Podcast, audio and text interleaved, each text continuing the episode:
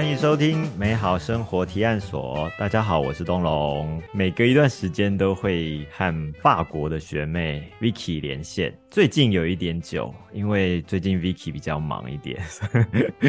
但 Vicky 已经在我们线上了，欢迎 Vicky。各位听众，大家好，学长好，我是 Vicky。那我们这一次想要请你跟我们聊一下的，就是六月份到九月份在德国的卡塞尔文件展，是是不是这么讲？嗯 Documenta 文件展你，这一次去文件展去德国嘛？去了多少时间？我大概去了三天吧，因三天可以把它看完吗？三天可以把主要的展场看完差不多。但是嗯因为其实这一届卡塞尔文件展，它后来变得非常的欢乐又很混乱，所以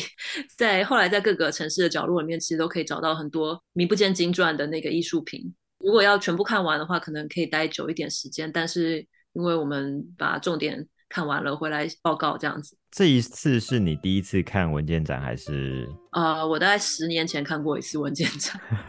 但是他五年才一次啊，所以 等于你就是隔一次没看而已。对，但是十年前文件展我有点那个记忆稀薄了，我不太、嗯不太记得，有点久。那这个文件展跟我们上次我们聊到的威尼斯双年展，在表现形式上面或者是内容上面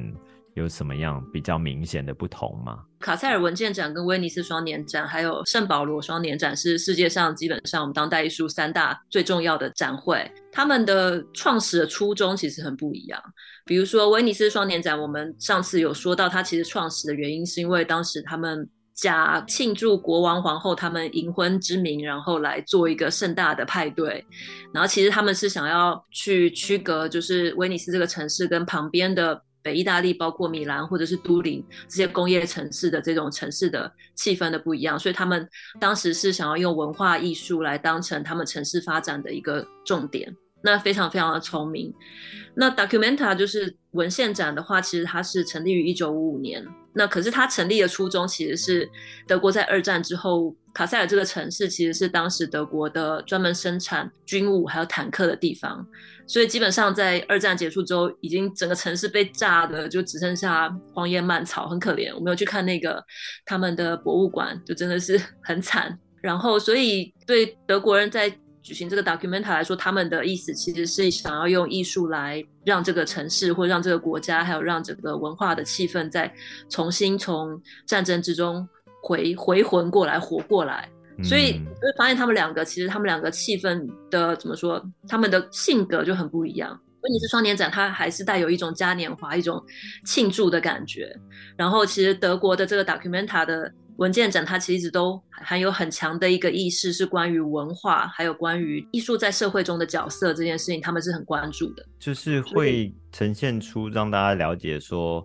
艺术可能在这个社会里面啊，或者是在人们里面是扮演什么样的角色，或者发挥什么样的一个作用。对对，而且其实他嗯一直都有一种想要疗愈的这样子的一种，我感觉啦，有一种这样的企图。嗯，从一开始，他一开始五五年他开始做的时候，其实当时是因为纳粹德国结束之后，所有的艺术就是全部都被希特勒给打压，然后所以当时再度提起来的时候，其实他带回来一些很重要的艺术大师，比如说毕卡索啊，比如说这些康定斯基这些原本都是重要的在欧洲活动的这个艺术大师，可是后来都在二战的时候跑掉，跑到美国去。嗯所以他们当时是把这些大师再带回来德国的社会，还有德国的文化文化界里面。所以这名称上面翻成文件或文献，是跟我们一般讲的文件文献有关吗？有有关系，所以嗯他们表现出来的形式也不是像是这么商业化的，他们很多是他们会提出艺术家的一些 project，很多会有艺术家在当场做一些表演或做一些讨论会，做一些活动，然后用这种方式来让公众去介入，让公众去参与这个艺术。所以就像我们刚刚说，他很注重的是这个艺术在在社会里面的功能，这个功能是要把人，还有要把讨论，要把话语。再度的给带入带起来，所以感觉他会比较学术或是比较严肃吗？会 那等于去看这个展，精神要紧绷一点，这样子。我觉得也很有德国人的那种气质。哦，就意大利人就是喜欢哦，就是随提性花，嗯，然后德国人就是很一点。哇，那卡塞尔这个城市，你除了刚刚讲到就是受到战火的一个摧残之外，那你现在去看，你怎么去理解，或者你怎么感受到这个城市比较特别的性格？现在这个城市感觉就是蛮蛮安静的，然后它其实不是在一般旅游或者在。我们去德国的时候会冒出来头上 top one 或 top ten 的一个地方，基本上只有就是，除非是真的是为了这个文献展会去，要不然就是它是属于比较工业的一个城市，所以其实整个城市的那种氛围还蛮就蛮幽静的，有点像是一个规模大一点的小村庄这样感觉，就有点像我们常常看一些什么日本或其他什么三年展啊，或者就是说平常真的观光不会去到那么远或者是那么偏僻的地方。但也不能年年办。对，像我们从巴黎去啊，我们坐火车就坐了七个小时，然后要在法兰克福转车，就是没有任何的直通车到那里，然后搭飞机也没没办法飞到那里。没有国内机场吗？还是什么意思？它有国内机场，可是你要转，就是它不是一个国际的一个容易飞的地方啦。我们去那边晚上大概七八点过后呢，就非常的昏暗，找不到，连酒吧都很少。有便利商店吗？呃，便利商店也不是很多，就是嗯，感觉是一个蛮适合居住的一个城市，我觉得。啊，OK，那这样子去到卡塞尔的话，是什么样的人去啊？就是还是以欧美人为比较多吗？我们根据卡塞尔他们给的数据是大概百分之三十是外国人，百分之四十是专业人士。其实它还是蛮蛮大规模，你看百分之七十是其实。是国际的人士嘛，包括亚洲人，包括欧美人都有，然后其他百分之六十是一般公众去参与，它也是非常国际化，因为也很久了，然后也很知名。今年是今年亚洲面孔很多，主要是因为今今年的那个策展团队就是一个印尼的策展团队嘛，嗯，然后所以他们邀请了很多不是非常西方、不是非常熟悉的这种艺术团体。从亚洲去的，然后从我们刚刚聊天的时候讲到这个全球南方，就是比如说非洲或者是一些呃中东的，还有一些在东欧的一些艺术团体过去。其实我们去现场的时候是看到蛮多亚洲人。那像这个展览，它主要的资金来源是来自于政府嘛？对吗？对对对。嗯，虽然是来自于政府，但是像策展人这个角色，或者说策展团体的决定。会有一定的选择的，或者是选拔的一个诞生的方式。呃，他们有一个就是文件展的这种委员会，所以他们委员会就是每年他们会选择不一样的人去当总总策展人。那他们刚好选择今年就是这个印印尼的团体，那也非常特别，因为这今年是第一次是由一个亚洲单位来当做这个卡塞尔文件展的策展人，而且是一个团体组织来当做策展人。今年非常非常特殊。所以，我们等一下会讲到这个策展的理念也很特殊，然后造成了整个展览也很特殊。所以，这个找了一个国外的策展人，这个在艺术展里面，它是常见的吗？是很常见的啊，是常见的，不会有民族主义的问题。就是说，我们办一个这个国家出了那么多钱，然后办一个展览，为什么要找一个外国人？我们国家是没有人才的嘛？会有这个问题吗？主要其实他们还是比较归于一种艺术性的讨论吧。主要是他们看今年他们比较重点的偏向是什么？他们每一届 Documenta 都会有不一样的偏向，有有时候是有关于比如说去殖民主义，有时候是关于呃性别议题，有时候是关于就是各种各样的，比如说媒体还有资本文化，每一届都不一样。那他今年他们想要讨论的就是有关于这种集体，还有这种新的知识产出的方式。所以，鲁兰古帕就是一个非常适合的一个人选。所以，这个团体，这个策展团体，他们过去在国际上面也算是知名的吗？有，他们有参加过艾滋双年展啊，呃，圣保罗双年展，诶，维尼双年展好像没有。反正就是他也是在常常在各大展览有露面的一个艺术团团体。他们创作或者是他们艺术的手法的这种方方式非常非常的观念，所以它不是那种我们一般会在画廊或者是很容易在呃一般展览美术馆面见到的这样子的呃一种形式。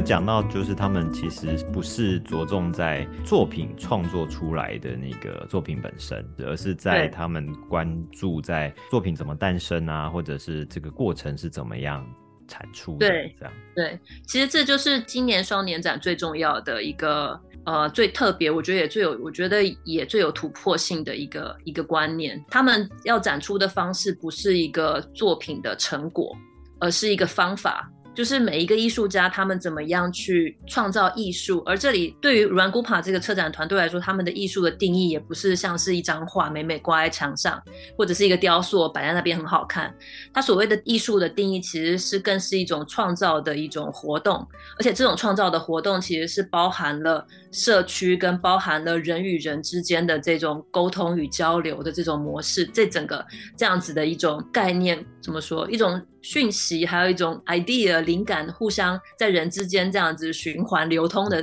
这样子的过程，对他们来说，这个就是创造的一个主体。整个文件展面要展示出来，就是这种创造。他们这边定义的创造的方式，就是在于这种人和人之间的沟通和交流。那其实我觉得这也非常有趣的去 mapping，就是去呼应到在这三两三年之间的这个大流 COVID 期间，那其实我们对人与人之间的这样子的沟通跟交流，其实有更强的一种渴望，跟更深刻的其实是一种一种思考。所以这其实也是一个很有趣的一个巧合啦，因为当然是五年上上一年的时候就已经结束结束，他们就已经开始考虑使用这个 Run Gupa 的主题，那刚好又发生在这个今年的这个时间点上。所以我觉得这就是一个 命运的安排。对，而且这一次听说参加的艺术家还是艺术团体很多，那他们产生的方式也有别于以往。对，今年所以今年就很有趣，像我们刚刚说，他所谓的创造的这样子的行为，它不再只是单纯的去完成一个物件。这个创造行为，其实我我觉得简单的来说，它就是做一件事情。大家一起做一件事情，然后这一件事情可以可以怎么说？召唤或是召集各种各样的人，各种各样的智能、智慧跟各种各样的经验，然后参与到这件事情里面来，然后让让。让某一件事情有有趣的事情发生，那这个就是召集跟发生这件事情，其实就是在这个展览里面一直要强调的。所以他就找了好几组的艺术家，找了总共有六十七组，基本上所有的参展艺术家都是以团体为单位。他就是有点像是像我们演示一样，有六十七种甚至更多、更多、更多种的方式去召集不同的人跟发生不同的事。所以在所以在我们看完之后，我觉得它很像是一个。它很像是一个工具箱，你看到的都是他们怎么样做，然后做做出了什么事情。你看到的是不是那种很光鲜亮丽的东西？但是每每一个个案，它都对我们来说有一点有趣的一些启发，就是哎，也许我可以做点什么，也许学长你可以做点什么，或者我可以做点什么，就是我们用我们的方式去带给我们的社群一些一些创造跟一些新的想法。就是这其实是它整个总策展的概念，就叫做龙蹦。龙蹦就是这个概念。龙蹦是什么？对，龙蹦很有趣，就是他们印尼人呢，他们在稻田稻米收割之后，每一家每每一户稻农，他们会把自己呃需要的那一份稻子给留下来，然后呢，剩下多余的呢，他们就会一起一起就是一起送到这个龙泵，就是一个共同的谷仓里面。然后这个共同谷仓，对，就会大家每每家每户都会放一点稻米进去啊。那所以如果今天有一家某一家某一户有今天有困难，他们就可以从这个共同谷仓里面拿出一些一些资源来使用。那龙泵的概念对这个展览很重要，就是因为对五万古帕来说，它其实就是。我们每一个人都有像是我们多余的稻米，比如说我是一个艺术跟有关的一个讲者，那学长是一个设计师，或者是是一个公众人物，那有些人可能他是一个银行银行家，或有些人他可能是个会计师，那我们每一个人可以把自己的资源，也就是我们自己的能力，放进这个龙泵一个集体的像是资源池里面，那这个池子呢，就会因为我们把所有的我们的资源加进去之后，就会慢慢的开始。翻滚，然后诞生出一些很有趣的项目。这个项目是我们每个人，如果是个体是达不到的，只有在全部人都放进去的时候，这个东西才有可能成立并且完成。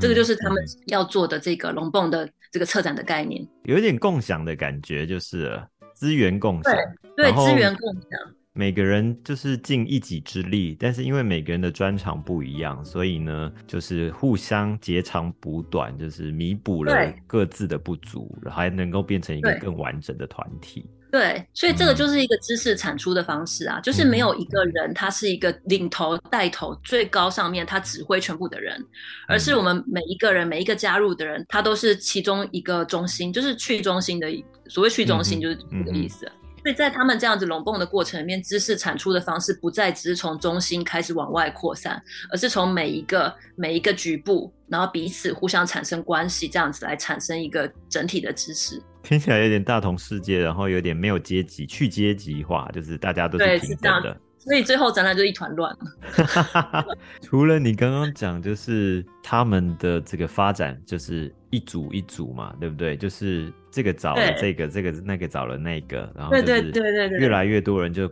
像滚雪球一样，就是对对 滚进这个展览里面。但是你刚刚还有讲到一个关键字，就是全球南方。全球南方跟你说这样的一个组成方式是有关联的吗？会有什么呃影响，或者是其中的一个关系存在？其实全球南方我们刚刚也有说到，它不是一个真的物理上面的一个一个位置，它比较是相对一个所谓现在主导跟比较主流的西西方欧美的艺术体系去去相对于西方欧美的这样子另外一个。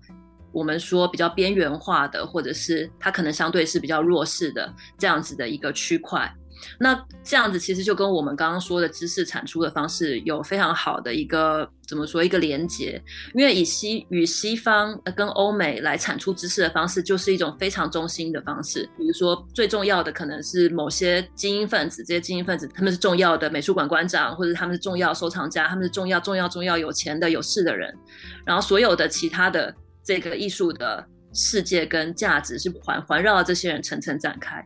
所以这就是所谓的中心，非常中心的精英式的方式。那相对的全球南方，就是我们现在讲到五官孤爬的这种方式，是一种去中心的，跟一种强调局部的，跟还有一种是强调关系的。这种就是完全不一样的方式去对比我们之前或者是一直是我们现在主流或者是我们习惯的一种艺术世界，或者是所谓我们建构知识的方式。对，以我们角度来看，或者以欧美角度来看，它就比较偏向于所谓的非主流的形式嘛，就是团体这样子。但是主办算主办的角色还是在德国嘛？对对，所以他也没有去避免说非常有实验性的表现策展的方式，然后有没有办法达到当初设定可能有去中心化这样的一个呈现？而且我看到网络上有些人对于文件展这一次的一个评价有蛮多不同的争议，甚至是有对于一些比方说反什么种族之类的这样的一个论述。那这样的一个观点，从你的角度来观察，是怎么样来看这些不同的意见？其实像学长刚刚说的，有关于种族的问题，其实它就是一个去中心之后所导致的一个结果，直接的结果。这个策展这一次就是有一个中心的一个团队，然后他们找了。呃，七个还九个比较核心的团队，然后再让这七个再九个再去找别的团队，所以到最后就开始一直不停的越来越扩大，一直倍数成长，然后到最后的艺术家这一次总共超过一千四百个艺术家来参加，那么多，所以就大爆炸。对，所以在这样情况下，是你你已经完全不能够去控制最后那一千四百个艺术家他们到底会展出什么作品吗？对，而且实际上是在这种去中心，也就是平盘的这样子的一种结构上面，没有任何一个人高过另外一个人，也就是说，没有任何一个人可以有能力去做审查的工作。嗯，所以没有被审查的话，是不是就我们就会牵涉到一个所谓自由的发言自由的边界到什么程度？对，每一个人可能对于发言自由的边界的概念不一样啊。比如说，我是一个台湾人的话，我可能就会觉得。开点犹太人玩笑没有什么了不起，可是德国人就会觉得你怎么可以说这种话？所以我觉得这个就是一个，它是一个这整个组织展览的结果就是这个样子。然后像学长刚刚说的，有讨论到这个种族问题嘛？那其实在今年有三个很重要的一个争议，就是一件作品、一个团体跟一本手册。都是展出来的单位跟物件，然后他们上面被爆出发现了有呃反犹太主义的这样子的一个图像，嗯，那所以当时也就引起轩然大波，因为在因为尤其是发生在这个德国的这个展览，那德国人其实对犹太人的这个话题非常非常敏感，所以呢，当时一被提提出来说，大家就热烈讨论。那可是，在我的在我角度里面看起来的话，其实这三个事件去去分析它的话，他们都。我我是觉得，我是觉得过度反应，而且而且我是觉得有点挑动某些人的敏感神经，没错，但有些人就是不痛不痒。而且我觉得有些去挑动有些人的敏感神经，它其实是有一点刻意的去去被扩大。好，三件作品，一件作品是它有一个有一个大的壁画，这个壁画是一个印尼的艺术家团体叫做 Terry Party，然后这件作品它是在二十年之前，二十年前被。被画好的一件作品，然后他们带到了这场子上面去去展览，然后他们就发现上面有画了很多很多的人像，画的人像就是他们的标志的一个创作的方式。然后其中一个呢，他画了一个大卫之星，然后那个人脸上看起来好像猪头，然后另外一个人他画的有点像是一个妖魔鬼怪那种样子，然后有人就揪出来就说你们把犹太人妖妖魔化。的意思，嗯，可是我就觉得，对我来说的话，第一个是，其实他画的这整个画面，每一个人都很可怕，不是只有那个是猪头跟妖魔鬼怪，他的人的人像的处理的表现的方式，就是一个不是一个很很可爱的那种样子。然后再来是针针对一个二十年前的一件作品，然后来你用现在的语境去反有挑剔，我觉得也不见得是那么那么合理的啦。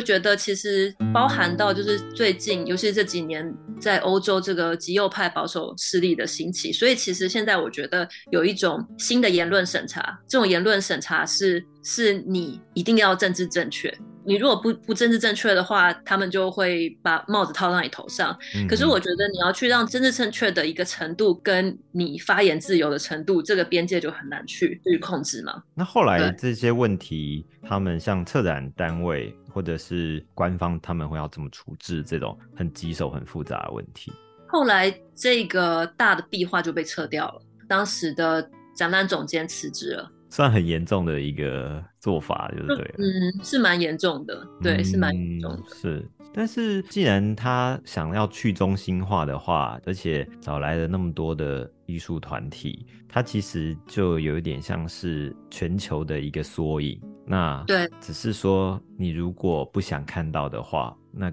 去中心化并不是一个安全的做法。等到发生之后，你又想要不看到它。就是以另外一种方式来解决这样的一个问题，所以好像也是有一点矛盾嘛，对不对？一方面想要去中心化，但是一方面还是有你不想看到的东西会出现。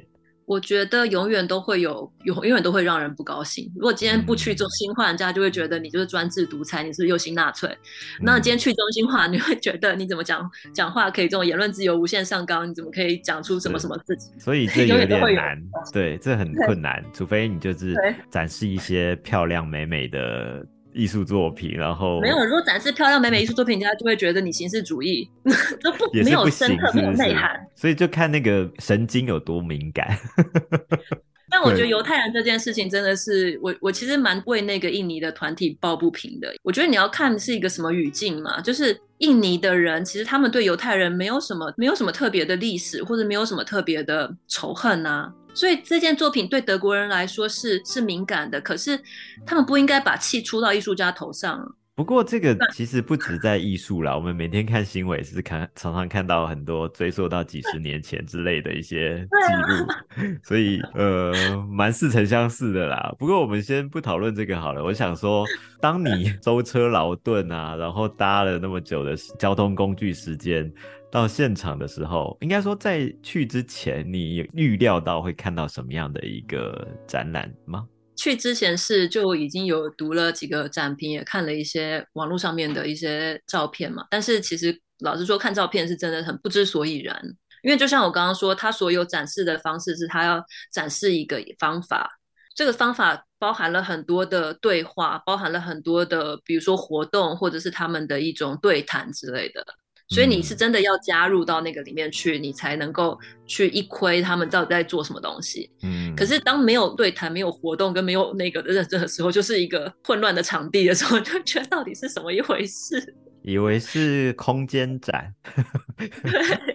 就是说，好像我从你的照片里面看到很多的客厅啊，或者是 是是是，可以坐或可以卧、可以躺的地方，好像说。逛展览还蛮轻松的，就是一直要坐下跟躺着这 类型的行为，是吗？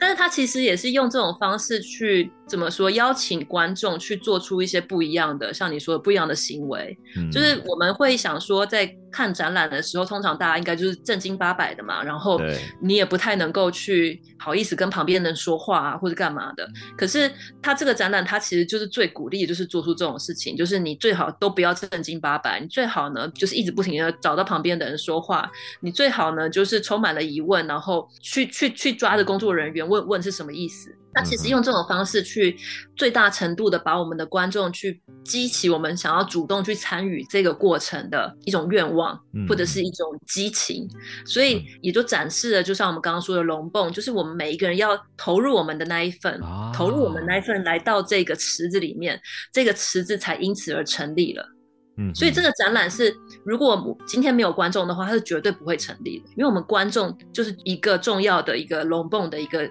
一个分子之一。所以它就不能变成一个线上展，不能 线上展，不能 线上带大家来看展，然后大家就会完全无法融蹦起来这样子。那线上大家吵架一下，看这个展览需要门票是吗？要要门票，部门门票已经算是参与的一部分了吧？这个也是跟这些艺术家做出互动的一个方式。我们提出了，当我们提出我们的经济的金钱的交换是付了门票，我们提出我们的时间，我们提出我们的困惑跟我们的愤怒或我们的脑力或我们的对话，这些全部一切都是丢到这个展览里面的这个这个巨大的龙蹦池里面。嗯，所以等于每一个展览就是去看它跟龙蹦的程度 相关程度有多高嘛？就每个都在龙蹦龙蹦这样子，从这个，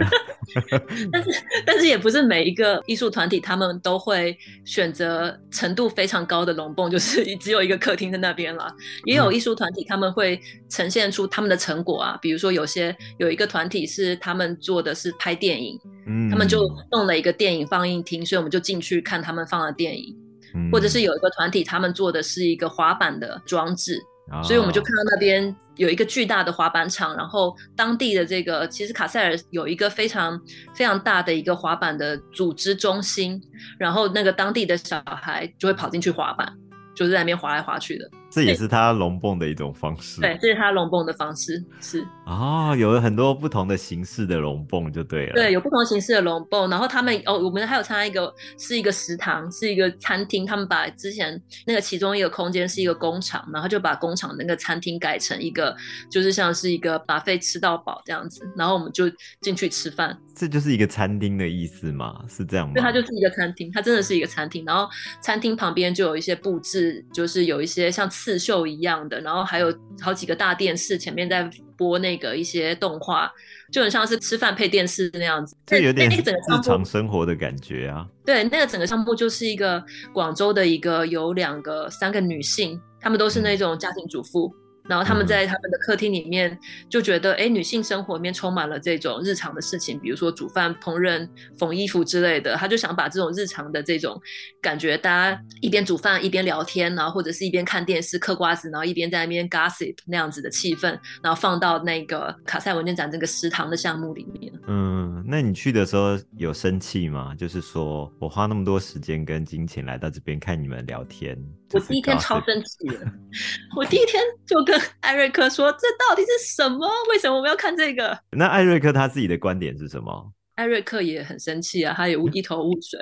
可是他比我不生气，因为因为他以前是做出版的，所以他就觉得哦，所以他看不懂是很正常的。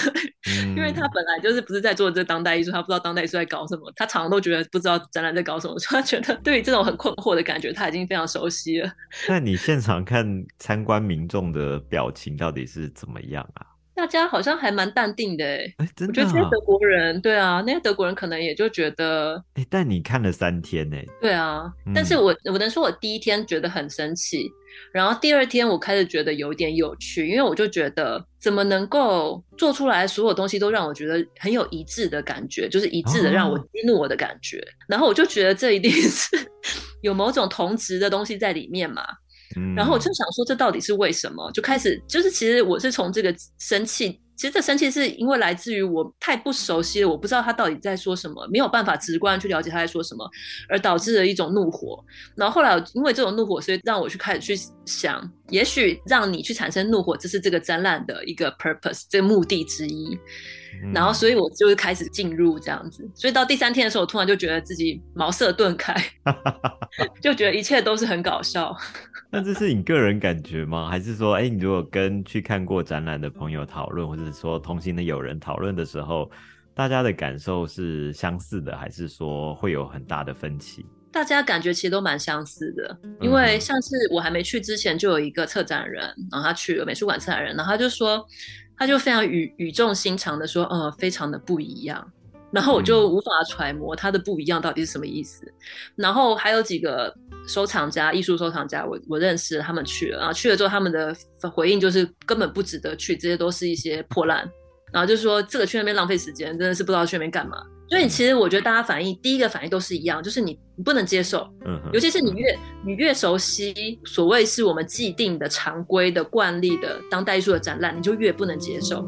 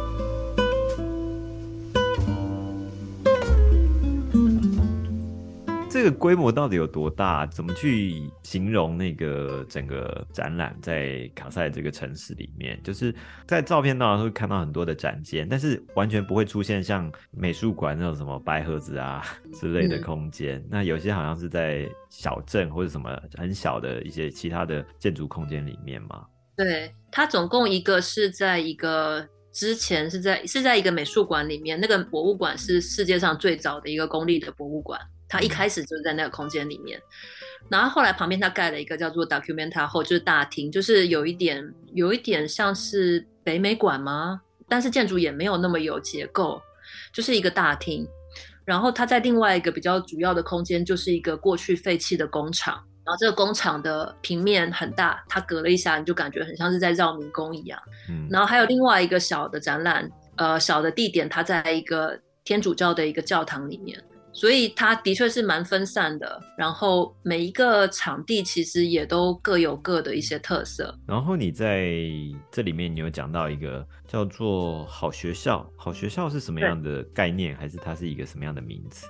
好学校，它就是这个卢安古帕这个策展团队，他们跟另外两个印尼的呃艺术家团队共同组成的一个，我觉得有点像替代空间。所以在那里面就是有也是各种各样的龙凤概念嘛，各种各样的人，有建筑师，有比如说时尚达人，有街头艺术家，有厨师，有各种各样的人，然后他们都在这个地方呃生活跟学习。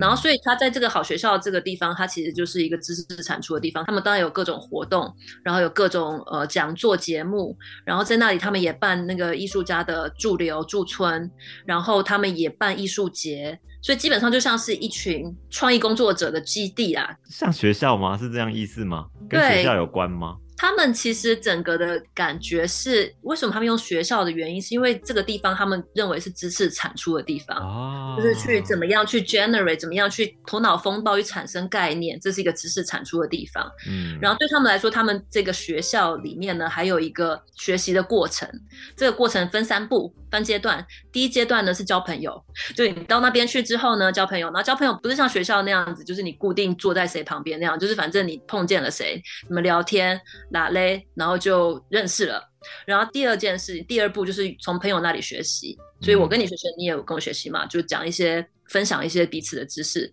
然后第三步叫自组织，自组织就是复制这个过程，把这样子的一个环节或这样子的一种动态给复制下去。每一个人都出去，再去组织你自己的好学校，然后再去组织你交友、从朋友学习的过程，就是这样这样的方式来不停的。让这个知识，就是让你跟外界的人产生关系，这就是好学校要传授的这种知识技能。就是说，第一个是先认识，第二个是学习，第三个就是复制这个学习的关系或者学习的过程，然后把它扩大，往外扩张。对。所以他们的概念都是在于这个关系的建构，越来越多关系再加入到这样子的一个组织里面，让这个组织变得复杂。但是它它要变得越来越复杂，也表示它的那个成分变得越来越越来越有机，越来越 organic，越来越丰富。是，但是你说学习，我会去想说。一定是互相学习嘛？那在学习的过程中会有意见不同，或者是想不想向对方学习这样的一个 考量或犹豫点？他们学习的方式呢，也有一个叫什么词，我忘记他们印印尼话怎么说，就是有点像是你吃饱饭去外面散步，然后看到旁边有人也在散步，你就跟他聊天聊几句，这种方式就是他们所谓的学习的方式，交流，类似交流的，对，经验的交换，类似这种，对。经验的交换，它可能也在于一种，就是情感上面的互相的。一种慰藉，或是互相的打招呼啊，那它也在于一种记忆怎么样彼此被被传播。比如说像我们在那种乡下，这种跟街坊邻居，或者是跟那种三姑六婆之类的，这种就是一种记忆，还有共同的这种生活空间里面的一种共同经验。所以，他所谓的学习，并不是像我们讲的是有结构的，或者是有逻辑的、有架构的。他学习其实就是像我们这样，完全就是在聊天碰到碰到人，对，碰到人可以交流一下这样子。对，这个是这两年来反而是非常困难做到的事情。就是以前可能它是很简单，但是这两年你到路上可能也没看到半个人。那所以它好像又重新建构的一个就是类比的行为，就是人与人之间，比方说在网络社会或者是什么多元宇宙这种是很不一样的一个一个行为。那透过这个展览，虽然你你形容的可能都是破破烂烂的，然后看起来每个是差不多这样子，但是他们想要讲述的事情都非常相似。重点可能不是在于物体或者艺术创作的这个样貌是什么，而是他想要传达一个可能是看不见的东西。对对，没错，学长，你完全说对了。我虽然说他展览是破破烂烂什么之类的，听起来都是负评啊，但是我其实心里是好，是是好好评好评。其实我觉得他展览要传递的一个价值，是一个非常非常人本主义的价值。嗯，人本主义就是我们最重要的事情，还是我们人本身嘛。那所以其实像我们说的，这两年人跟人碰见很困难了，这其实只是因为这个疫情的关系，把这件事情变得很实体化，让我们。每个人都可以很明确的感知到它困难，可是其实，在我们现代化的工业社会里面，其实我们人跟人的遇见本身就已经是困难的。即使是在没有疫疫情之前，我在路上我也不会跟别人讲话，或者是我怎么样，我也不会主动的跟别人做出什么交流。但这种这这样子的一种我们现代人的这种社会嘛，或者是我们的一种一种架构，是已经远远远的远离与我们人是一个这么渴望群聚跟这么渴望去彼此沟通的这样的人种，已经远远远离我们自身的一种对一种 natural。所以我觉得他其实是用这种方式，是把我们带回了去去思考到底什么东西是重要的。就像学长说的，它不见得是一个你看得到的东西。那因为始始终终一个创造跟所谓的艺术，还有你的灵感，它永远都是看不到的东西。嗯，它不是因为它有一个画，所以你就说啊，这个艺术家好有才华。那才华永远都是你看不到的。那这个东西其实是最重要，但是我们常常忽略它了。对，我觉得如果。我们把时间再放长一点来看的话，也许五年后，也许十年后，甚至于三十年或者是五十年后来看，也许你会记得说，哦，我在二零二二年看到一个非常珍贵的展览，因为他们在讲人与人之间的一个交流跟共享，在这个当下已经不复存在了。然后他那时候是一个 警钟，但是大家都没发现，只是觉得东西破破烂烂 而已。没有没有，我发现了，我发现了。如果以时间来看的话，因为它是一个也算是前所未有的一个形式嘛，那大家就是是大家所未曾经历过的经验，所以。不符合自己的经验的时候，往往就会想去反抗或者是评论批评，因为要想要维护自己存在内心的那个价值观或者是自己的认知。因为如果有人挑战你这个认知，你可能会觉得不安全，然后就会想要去反抗，想要去抵抗，甚至去对抗它。而且这也是一种非常非常中心化的反应。嗯，所以其实我们每一个人个体，我们都已经非常的适应这种。去用中心化、绝对中心化去思考我们所有的世界，跟我们跟人跟人互动的关系了。所以他今天就是有点像是泼出来一个冷水，说啊，我今天就要试试看不一样的方式。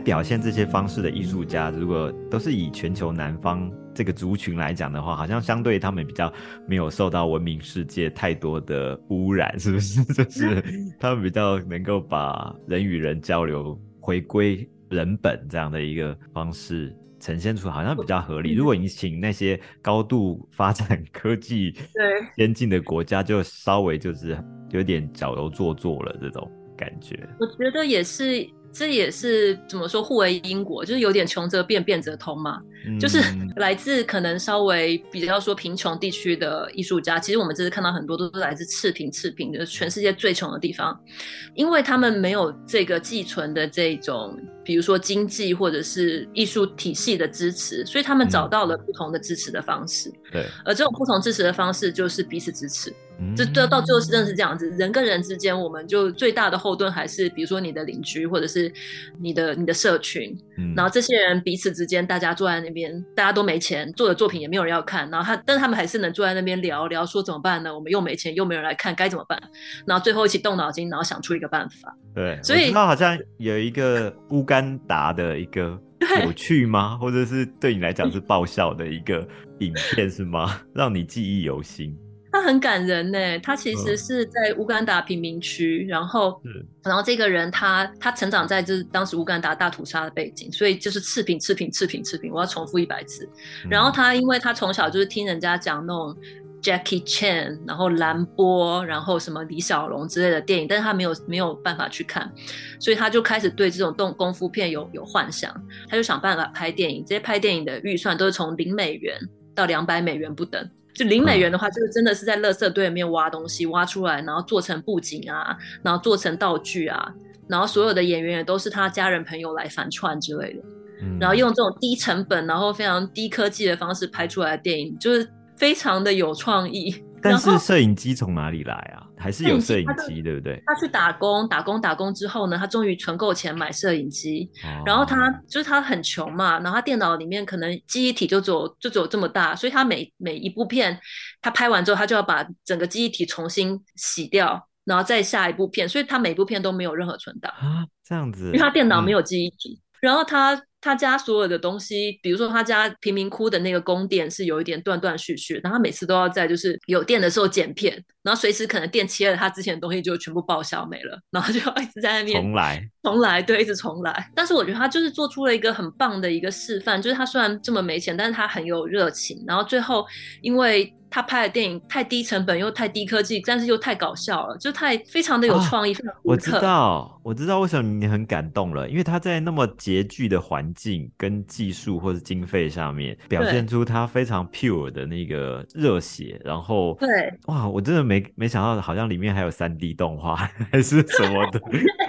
特 效 的那种，然后因为他开始做出来，就因为他又想办法就把它放 YouTube 上面，然后 YouTube 就很多酸民就是酸他，然后酸到最后他居然红了，然后红了之后呢，红了之后点赞，然后点赞之后他就很高兴，他就开始让所有的小孩子都来都来学武打，然后有他们的那种年轻人，他们原本都是在。贫民窟里面就是已经完全人生无望，他们也没有学过任何东西，也没有任何钱，没有资源。然后这些人呢，他们现在开始来帮他写剧本，他们帮他来做化妆，他们帮他来做什么道具，他们来帮他做各种剪片之类的。所以那个贫民窟里面因此变成了一个生态系统。这些小孩他们现在的目标就是希望能够在他店里面嘎一脚，因为就觉得自己也也可以成名。是。他最最感人的其实是他。他给了一个他的来的地方一个愿景，对，就是一个在你像看一个赤贫赤贫，然后一个完全毫无希望的地方，因为这样的一一件事情，嗯，而让全部的人开始产生希望，看产生了信心，产生了认同，这这是我觉得看的最感动的地方。是，可能从小就开始习武，然后呢，就是为了要嘎上一脚，所以他可能花了人生非常多的精华时间 在做这件事情。但是呢，这也 是表现出他为了想要改变现况。对于未来有所的憧憬来做这件事情，就是很纯粹的用尽所有力气来完成这个事情。对，反而是现在很少看到的。没错，没错。就像学长刚刚讲的，有时候真的是这样子。你到这种最艰难的时刻，你反而会发现这种生命的这种韧性，是我们根本无法想象。那另外，我看到有一个也是是纸板吗？用纸板做的那个是什么样的表现形式啊？就是 Tearing Party，说纸板，然后上面举人举着走路。他们是一个，嗯，这所有艺术家团体，他们都展示了一种不一样的方式，去与他们的社会或是与他们社群产生一些交流。那像是那个 Tearing Party，它就是一个非常极端的例子。它是一个活动组织，然后他们是来自于就是好像一九九八年吧，就是他们一群非常激烈的社社运分子，然后还有艺术系学生。所以他们所有的创作基本上他们会做出像学长说，他会把人的样子放在一个纸板上面，然后当他们跟着一些人去游行的时候。他们就会把这个纸板的人像或者他们做的一些图像高高的举高，来传达他们的意见。然后这这一个团体也是刚刚我们说反犹议题的其中一个，后来作品被扯下来的那那一个艺术家，是那个艺术家团体。对，所以他们当时画那一张大海报，二十年前画那张大的海报的时候，就是为了跟他们游行的时候一边一边游行一边走。如果我们以后来看这一次的这个文件展的时候。包括被扯下来的海报，其实也是算是一个展现出现在这个时候大家对于艺术，或者是甚至于政治，甚至于人性，对很多不同的表现的方式，对不对？就是其实这也算是一个非常粗暴的手法来去对待别人所创造出来的作品。没有错，没有错，没有错。而且我觉得真的是你，我们会讨论到就是所谓语言，就是言论自由的边界到底是什么？嗯。